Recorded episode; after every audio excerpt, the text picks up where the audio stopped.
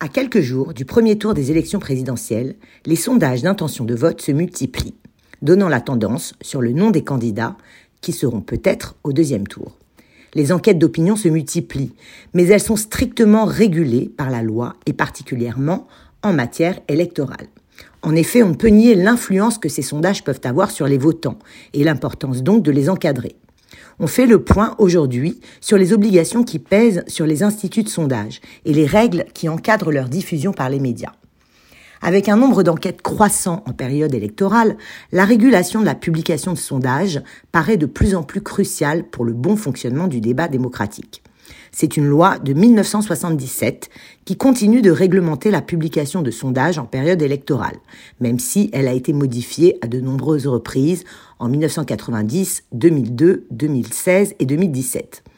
Mais quelles règles exactement doivent respecter les instituts et les médias qui utilisent ces enquêtes Et de quoi parle-t-on?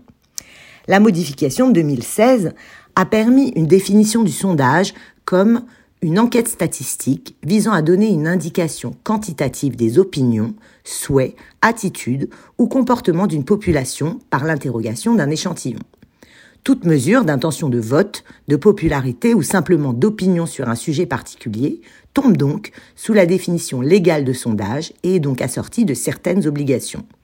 Ainsi, même au-delà des périodes électorales, tous les sondages d'intention de vote ou d'opinion sur les candidats sont soumis à ces règles.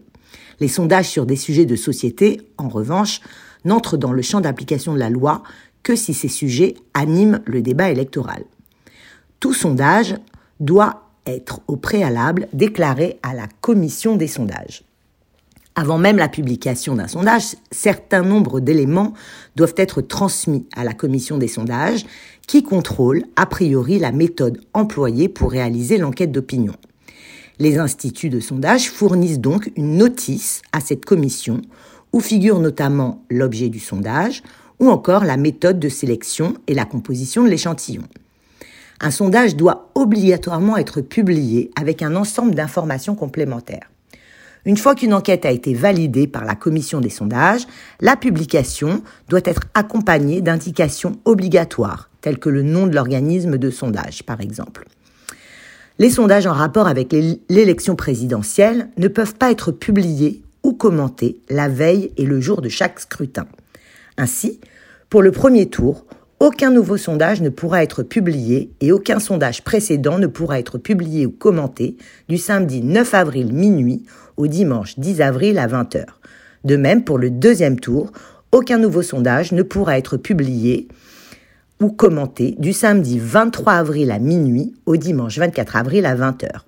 La commission, qui valide ces sondages et publie les notices, est composée de neuf membres, qui sont issus des grands corps d'inspection de l'État, comme du Conseil d'État ou de la Cour de cassation.